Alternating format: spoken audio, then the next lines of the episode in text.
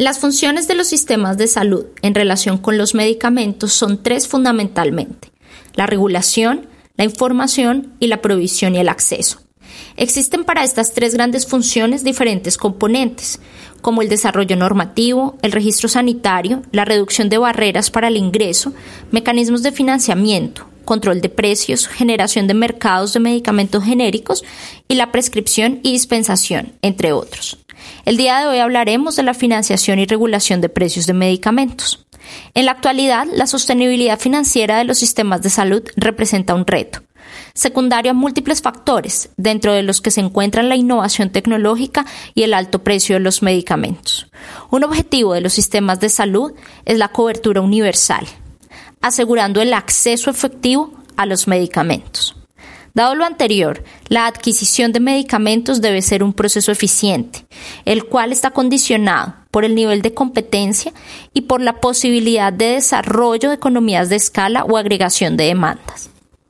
A nivel global, existen diferentes estrategias para regular y reducir el precio de los medicamentos. Por ejemplo, precios máximos de recobro, compras públicas, compras centralizadas, ajuste de precio de acuerdo a valor terapéutico, esquema de riesgo compartido, financiamiento selectivo, entre otros.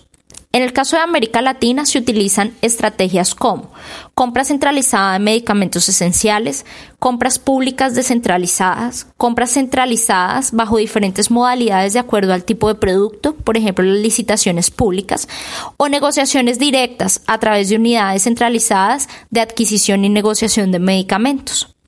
En cuanto a la regulación de precios, países como Paraguay, México, Brasil, Ecuador y por supuesto Colombia tienen una política fuerte de regulación directa de medicamentos, de sus precios. No obstante, Múltiples autores a nivel global han evaluado las diferentes políticas y estrategias que se han implementado para la regulación de precios de medicamento y han concluido que la implementación aislada de una sola estrategia no logra alcanzar los objetivos planteados, que es la reducción de precios de manera sostenible. Se requiere una articulación de estrategias y políticas de acuerdo con diferentes aspectos, como los tipos de productos, características del mercado, los eventos en salud, la carga de la enfermedad, el valor terapéutico, entre otros, que no solo estén orientados a controlar o a reducir el precio del medicamento, sino que estén dirigidas a mejorar y asegurar el acceso efectivo al tratamiento por parte de los usuarios.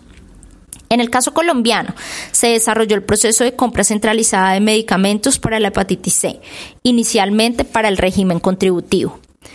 Esta estrategia tuvo un impacto positivo en el financiamiento dado por los ahorros obtenidos, pero también un impacto positivo en la salud de los usuarios, dado que se aseguró el acceso al tratamiento y se logró la efectividad esperada.